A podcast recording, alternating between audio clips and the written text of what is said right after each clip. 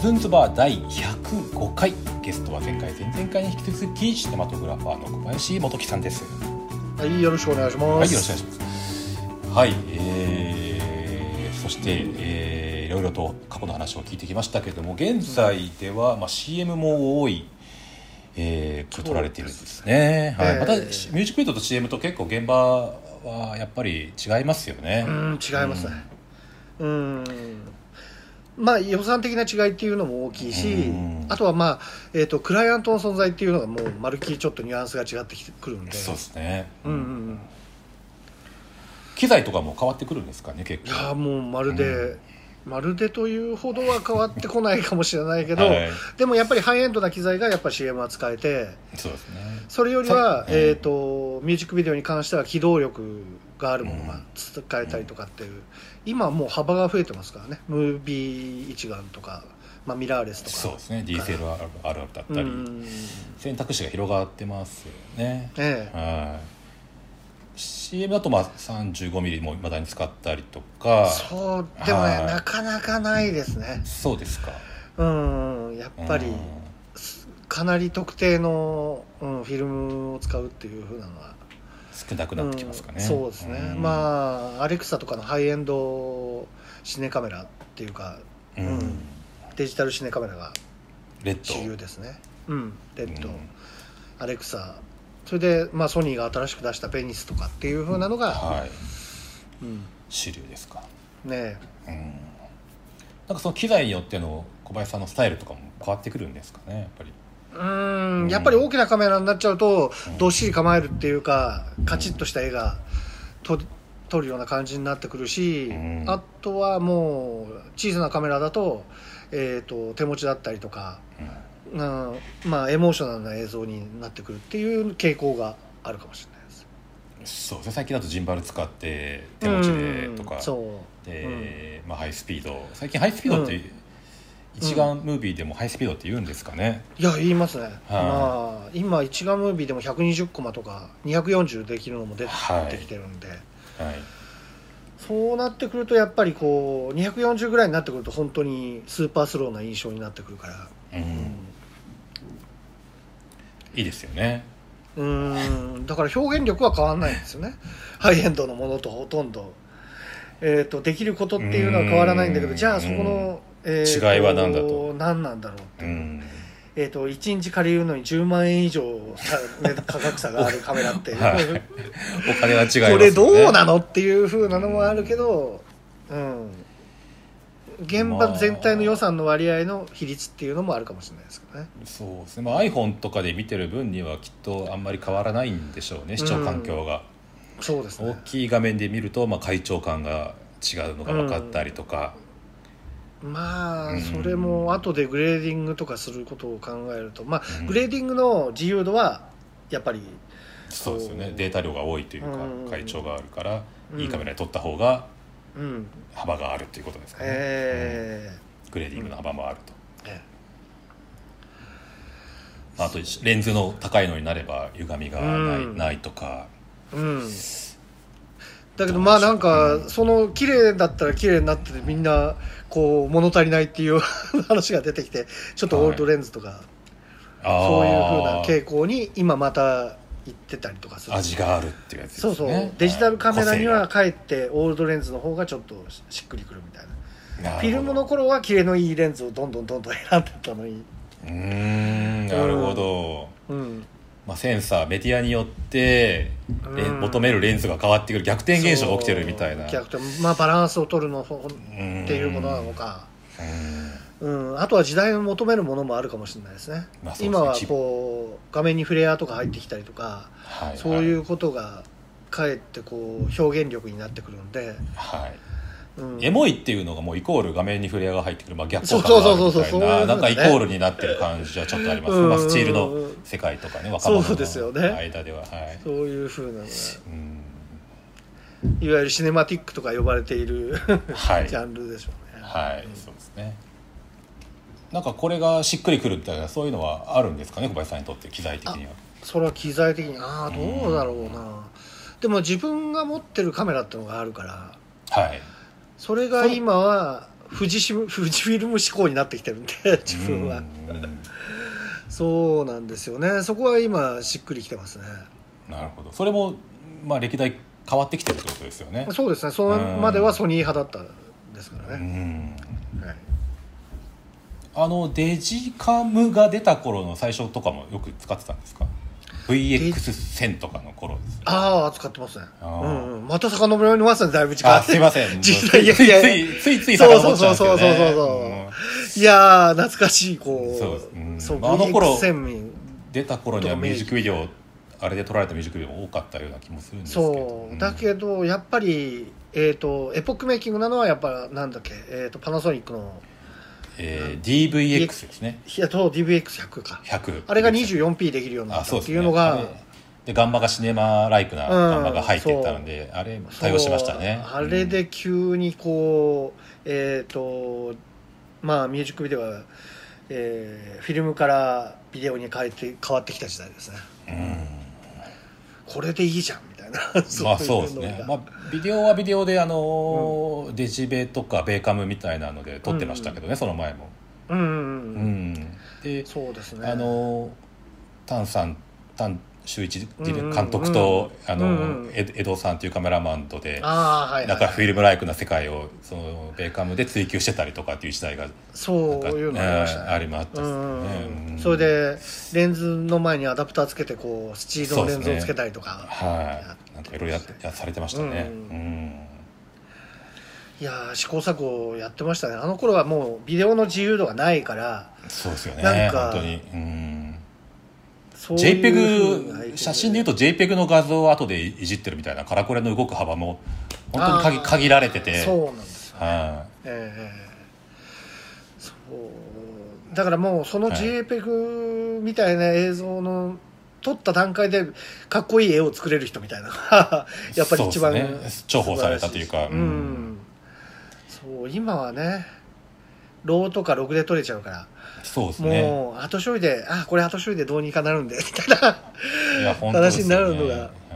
ちょっと切ない部分もあり頼りにしてる部分もあっていまあ、CG もあるんで、まあ後で何とかしましょうっていう話になるのは多いは多いですよね。ええあのログで撮った、まああのーえー色が浅いうんうんうんかん生でのログで撮ったじょ、ままの状態のものって、えあのーコントラストが低いものがあるじゃないですか、えええあれをなんか割とそのまま生かしてる作カンパケる高校ってなんかこう近年そのログで撮るようになってから増えたような気があするーその傾向はまあ意図してるものもあればなんかうんうんうんうんこれがいいじゃんってなんか成り行きでなっちゃったようなものもあったりそうですうねんなんかだからちょっとうんどうかなみたいな思うところもあるんですけどどうでしょうか、まあどうしてもやっぱり仮編集とか、うんえっ、との段階でそのログのまま編集してはい、えっ、と見せるとまあそれをクライアントに見せるとはい、そうするとえっ、と後で色をいじったので暗いじゃんみたいな、はいだからこのログの状態で色がもうちょっとはっきり分かれば大丈夫だよみたいな、はいそうなっちゃうとそれを覆すのがなかなか大変なんです よねそれよりそもうですねうんちょっとフィルムっぽいルックにしてこうとかそういう風なのがなかなかこう、んえっ、と意図しても最初の見た印象っていうのがやっぱり監督もクライアントも一番強いからうん監督の中でもこれがこれから変えたくないっていうふうになっちゃうこともありますよね。いや色って難しいですよねであの、うん昔は本当あのテレシネとかでカラリストさんと一緒にやるときあーそうですにねええ色を決めていく、まあ、フィルムで撮ったものをビデオに落とすときに色を決めながらうん変換していくっていう作業なんですけど、うんいや決められなかったですもんやっぱり表現の幅がもう無数にあるんでややっぱり色の勉強をちゃんとしてこなかったものがそこで色のジャッジをするっていうのが本当にできなくて。ああはい、すごい苦労したし苦手だなと思ってやってました昔は。ああまあでもねそれで言ったらねはい。 実は俺色弱なんですよ ねそうなんですか。赤力色弱で初めて聞きました。それいいですか公開してこ。れだこれ、うんまあ、大丈夫だ ろうえっ、と、はい哲郎とかと一緒にやってる時に「はいえお前この色で見えてるの?」って聞かれたことがあって すごいだけどそれをこうずーっと,、えーとはいなるべくこうみ波形と見合わせながらこう自分のずれてる部分を調整してって ああ、これは人は緑って言うんだ、みたいな。 へえそうなんですだかそられは子供の頃からですか子供の頃からはねい全然、小学校のあの、こう、たどるったはいりとか、展示のやつとか数字読むのとか、全然ダメでしたね。あそうなんですかえー珍しいそんなそうへえでもそうですかはいあのーなんだっけ、アメリカの撮それで影こ監こま督ので、すごいですねはいえっ、と、のドキュメンタリーでもその人が色弱だったっていう。あるんですか有名なう方んうんうんうん有名な誰だったっけかな息子がそのドキュメンタリーを撮影してるんですよねへー息子はフォトグラファーになって、うんえっとそれを見てすごい心強くなった、うーん うんまあ、だけどその、ここでキスしてとかってはいバラ園の中で撮ってるやつがあるじゃないですかはいそうあの椎名林檎さんはここでキスして後ろがバラなんだけど、はいはいえっと赤の印象が強烈だったってすごい言われるんそうですだねけど、自分の中ではうんへえー、と赤が弱く見えるんでえ比較的テレシネで上げすめにやっちゃったんですねああ狙いじゃなくてそうなっちゃったそうそうそう、うんあれはえっ、とあのー赤緑色弱だと赤と緑の差が分かりづらいんで、葉っぱの中のあの赤い花っていうのを差が分かりやすく、えー、とテレシ持ネってでっ持ったんてでっちすゃったね、うん全体はちょっと緑がかったブルーがかったような印象でそ花がこ全うガンって赤になってるんですよね、うんそうでまあでもあのあれで一回その差をすごいつけた状態でやって編集して最後に、えー、と薄いの方でちょっと青かけちゃいましたって言われたけどああそうなんですねそうそう、あ青がかってるのは薄い、監督の薄いの演出でしょうね。なるほど、うん。うん。でまた当時のテレビとかは赤がにじんだりとかより強く滲んだり放送上ではそう見えたりするそうすそうそうそうるんですよねだから中華料理店のテレビとかで見たりとかすると上に置いてある、もう悲しいぐらいに縮んでるとか、あとカラオケの本人映像とかでだいぶひどい状態で出てたりすると、いや、これもうずったなっていうんう。なるほどへえそれでここまでのお仕事をされて素晴らしいなんかまた逆に興味が出てきましたねいやいやいや。だからまあ、えっ、と、カラーリストがいてくれるのがすごい助かったりとかしてましたうね。んまあ最終ジャッジは、うんそうねいろんそういろんな人の意見をねまた、うん、またあの暗い部屋で見てるとやっぱりなんかこううんうんうん。ずっと見てるとなんかこう違って見えてくるんですよねなんていうんですかね、えいやー一回ちょっとリセットしないとその色が普うん通そうなんですよどねぎつい色も普通に見えてくるというかうん、どんどんどんどんこう過激度を増していくかうら、うんんっていうのはありますよね、はいそして、えー一気に最近の話にはいなるんですけど MK シネマコミュニティという、えーオンラインサロンですね、こはいれはいをはいはいえー主催されてるというああまあそうです、最ね、近、はい、主催というのもはいおこがましいですけどね、えー私もじな何を隠そう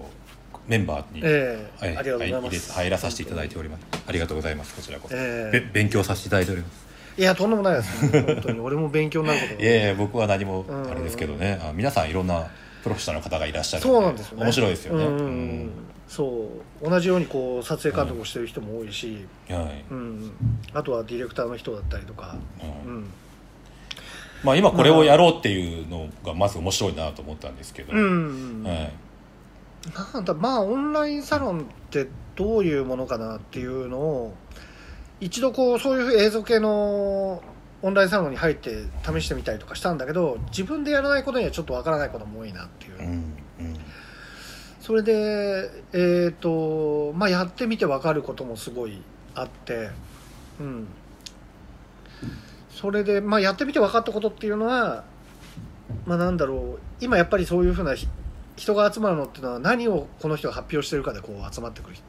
ていうことが多いんで、うん若い子が集まるのはやっぱりこうビデオグラファーとか YouTube とかで作品を発表してる人なんだなっていうふうな感じなんで、うん今、えー、と自分のそういうコミュニティでやってるのは、まあえー、と世代的にもちょっと近い世代の人が多くてそこで今何かできるかを模索してるって感じですね。うんうんまあ僕オンラインコミュニティっていうそのもの自体もを知りたいなというのも思ったし、うんうん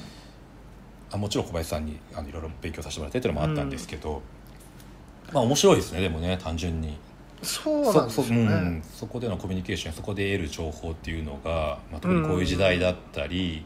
うんえーまあ、みんなが家にいるような状態だったり離れ離れの人とコミュニケーションを取る手法としてだったり、うんまあ、組織大きい組織に属してないものとしてはやっぱりこういうの場がすごい大事だなって思うんですよね。ううんんそうまあ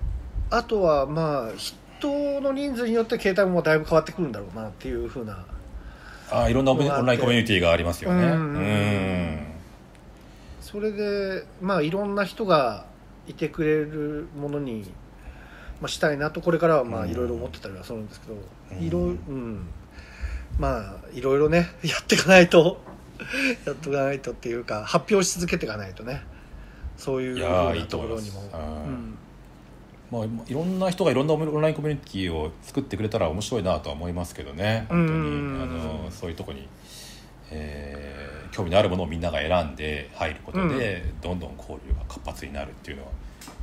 うんいいなと思うんですけどね。そうですねそこで作品が生まれたりとかしてもいいし、そうですね、うん出会わない人が出会えるっていうのは、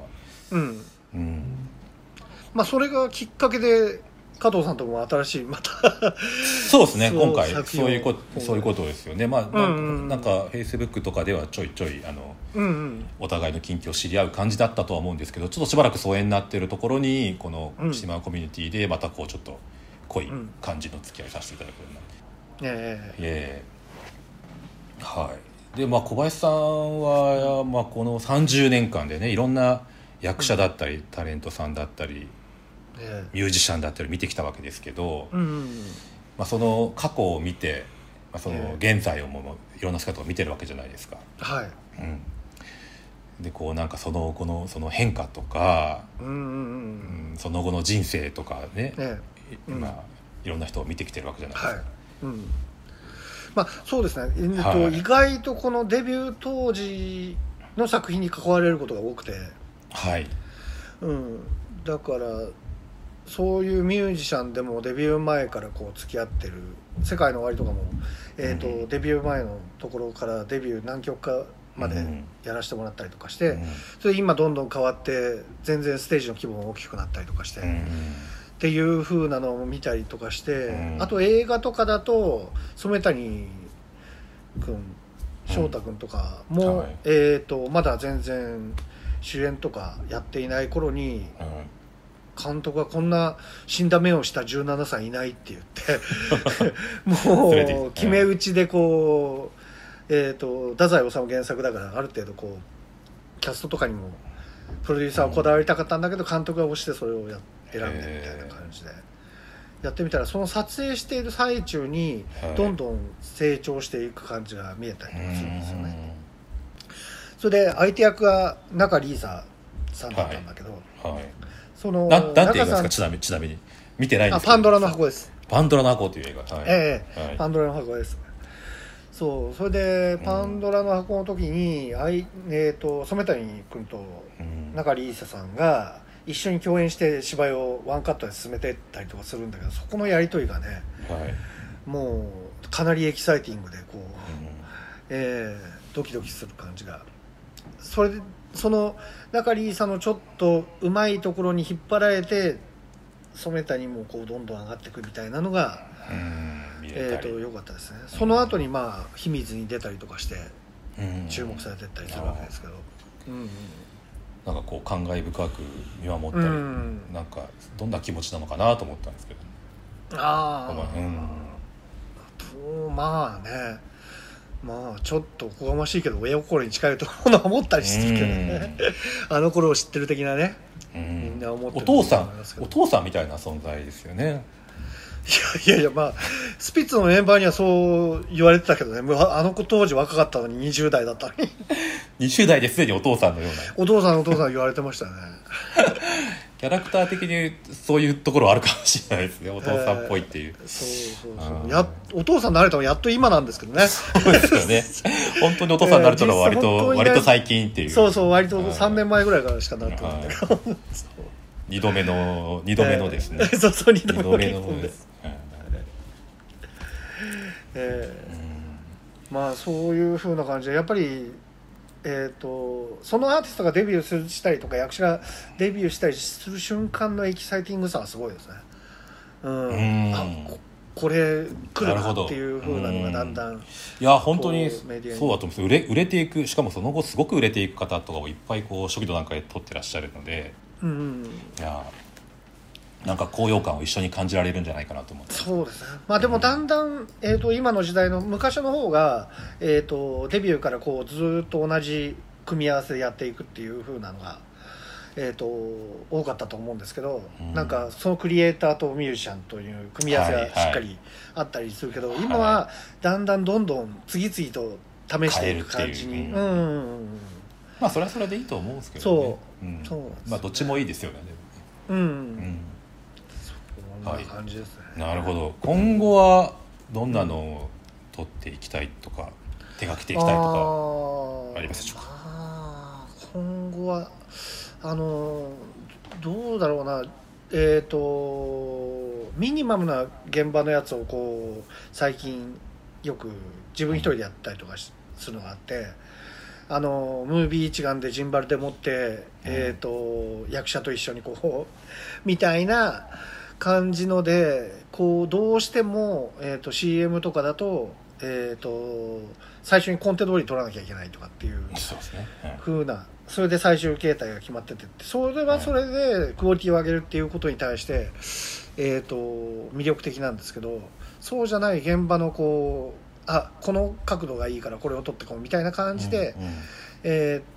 写真撮影のそういうセッションっぽい感じで動画が撮れてったらなっていうかうんそういうので撮ってる、えー、とビデオグラファーとかの作品であこれうまいなって思うような瞬間がよくあって。うん ちょっとおじさん負けてらんないぞっていうそうういうんのはねちょっとやっていきたいなっていうライブ感みたいなことですかね、うんうんうんうんそうですよねなんかそそのうロケハンもしないで行って、うんえーその場のうんちょ直感的に撮っていくのでうまいなと思う方とかいらっしゃいますよね本当にねあーまあロそういうのまあ、めっちゃロケハンしてるかもしれないですけど ロケハンしてなしてないは想像ですけどいやいやいやまあそうですね、んえーでもまあその天気とかにはそのじょ状況によってまた変わってくると思うんでそうですよね、うんそこでこれが今いいんじゃないみたいな感じうをん瞬時に判断してってみたいなのはまた今までとは違う能力なんだよ、うんそうですねスチールの方とかは割とそういうので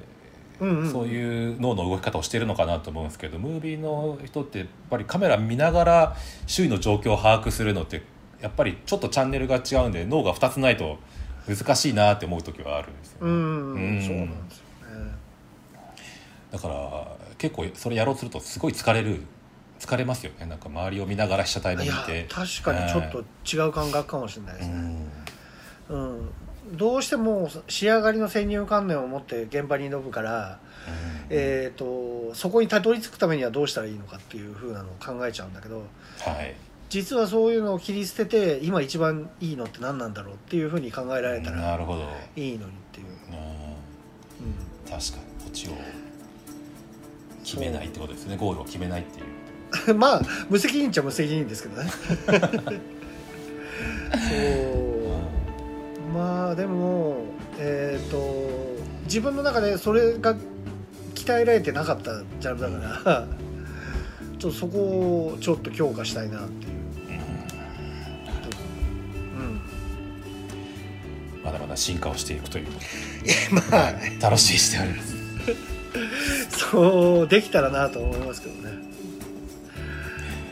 はい、というわけではいお時間がやってまいりましたけど、はいよろしいでしょうか。はい、はい、